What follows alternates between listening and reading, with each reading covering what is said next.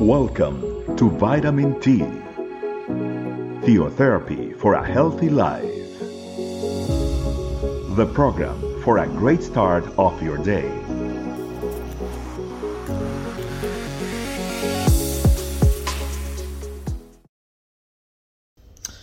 G'day, family. Welcome to Vitamin T. It is a pleasure to be here with you all. And family, today, following our special time of fasting, I wanted to share a topic that's called the work field of the church family of Christ. And for this, I'd like us to share uh, with the passage that comes from First Timothy chapter 2, verse from 1 to 6.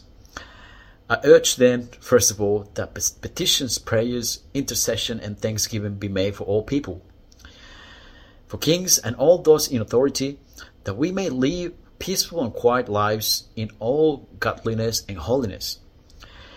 This is good and pleases God our Savior, who wants all people to be saved and to come to a knowledge of the truth. For there is one God and one mediator between God and mankind, the man Christ Jesus, who gave himself as a ransom for all people. This has now been witnessed to at the proper time. And today, family, I want to express the importance for us as a church family to understand the mission that we have to understand that really our goal and the reason for us to move forward is to go out there and share the gospel, share the word of God. For a lot of time, we have fallen into the mentality that our mission in our our Christianity is based only in the community that we serve, in our church family. And we fall into the trap of just living in a little bubble when, where we only uh, look after um, our our church family. And certainly, it's part of what we do and who we are, and, and it's part of us being a community and the sense of family that we have today. Truly, it is family. But it goes beyond that family, and it's important to know that we live in a world that definitely needs the gospel, definitely needs the message of hope that we tremendously lack out there.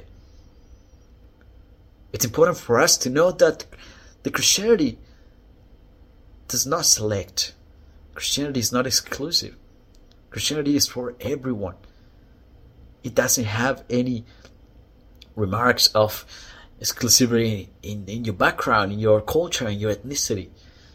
Everyone needs the message of hope, the message of salvation. And unfortunately, family, we have fallen into the trap for generations now where we have heard that salvation is for those that are uh, predestined, which is not the case. And based on this, we might think that only those who are, uh, you know, predestined to be saved will be saved, and there's nothing else to do about it. And family is not the case. We have the opportunity and the privilege now to get to know God, and we live in a relationship with God. We have, we have seen His glory. But it's time for us to share that, the joy, the happiness, the lifestyle, understanding that we always have the victory, the lifestyle, understanding that there's always help for us. And then we have it. And then we can live in miracles in the supernatural. It's time for us, family, that we go out there where there's a lot of mess, where there's a lot of shame, disgrace, sin, where we live in a world where, unfortunately, all what goes against God's principles is now accepted, is now promoted. And unfortunately, we see terrible consequences in our society where there's a lot of immorality, immorals, there's a lot of uh, things that happen that now are accepted where unfortunately are not the best for our society, for our children. So family, it's important for us that we understand that we have a mission and that mission is, all, is not only within our community, it's not only within our church family. It's time for us to leave our little bubble family and start going out there and sharing the message of hope Bring in the people that needs needs to hear that there is somebody, the best, our God, the Savior, that cares for them, that has a purpose for their lives, that can do miracles, that can heal them, that can give them a new, fresh breath of hope. And that starts with us, family. It's important, family, that we understand that in all the world that we live today, where all those principles about destroying the basic structure that God created in planet Earth. We are addressing those ones by, by bringing the people to God. So, family, my encouragement for you today and my challenge for you today is to for you to start being really and truly the light, truly the voice that God would like to use in the world. And when I say in the world, it doesn't mean that you need to go in the war out there and serve full time, full time capacity and be a mission, a missionary and, and perhaps, you know, full time, uh, pastor. It's not about that. It's about you following and utilizing the circle in which you live in, your job, your family, with your friends, and you'll be that light. Be that ambassador family and allow the Holy Spirit, of course, to take control of that, to guide you through on where is the need and where you need to share that message of hope. So you can be part of that miracle of God, that miracle that would save other people's lives. But it all starts with you.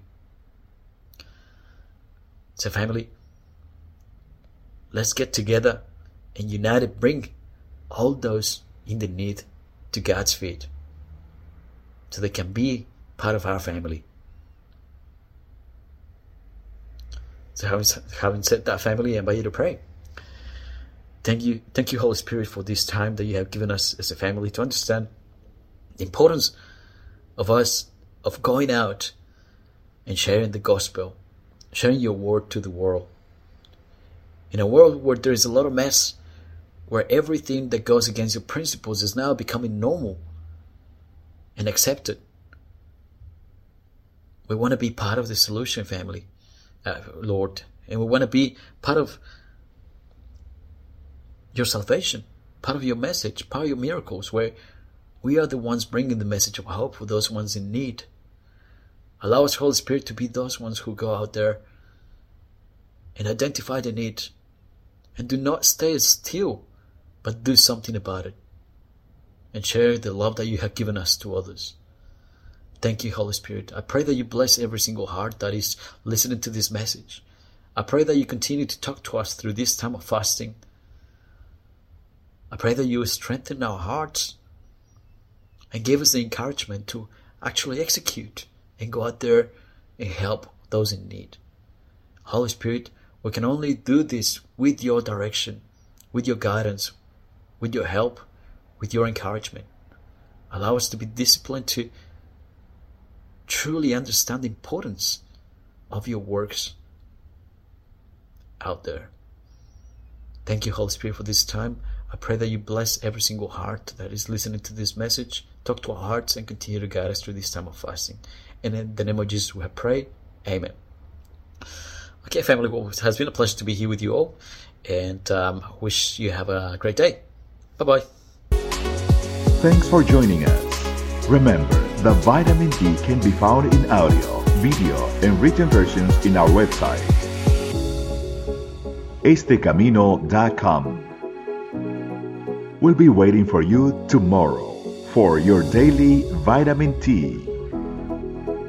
Theotherapy for a healthy life.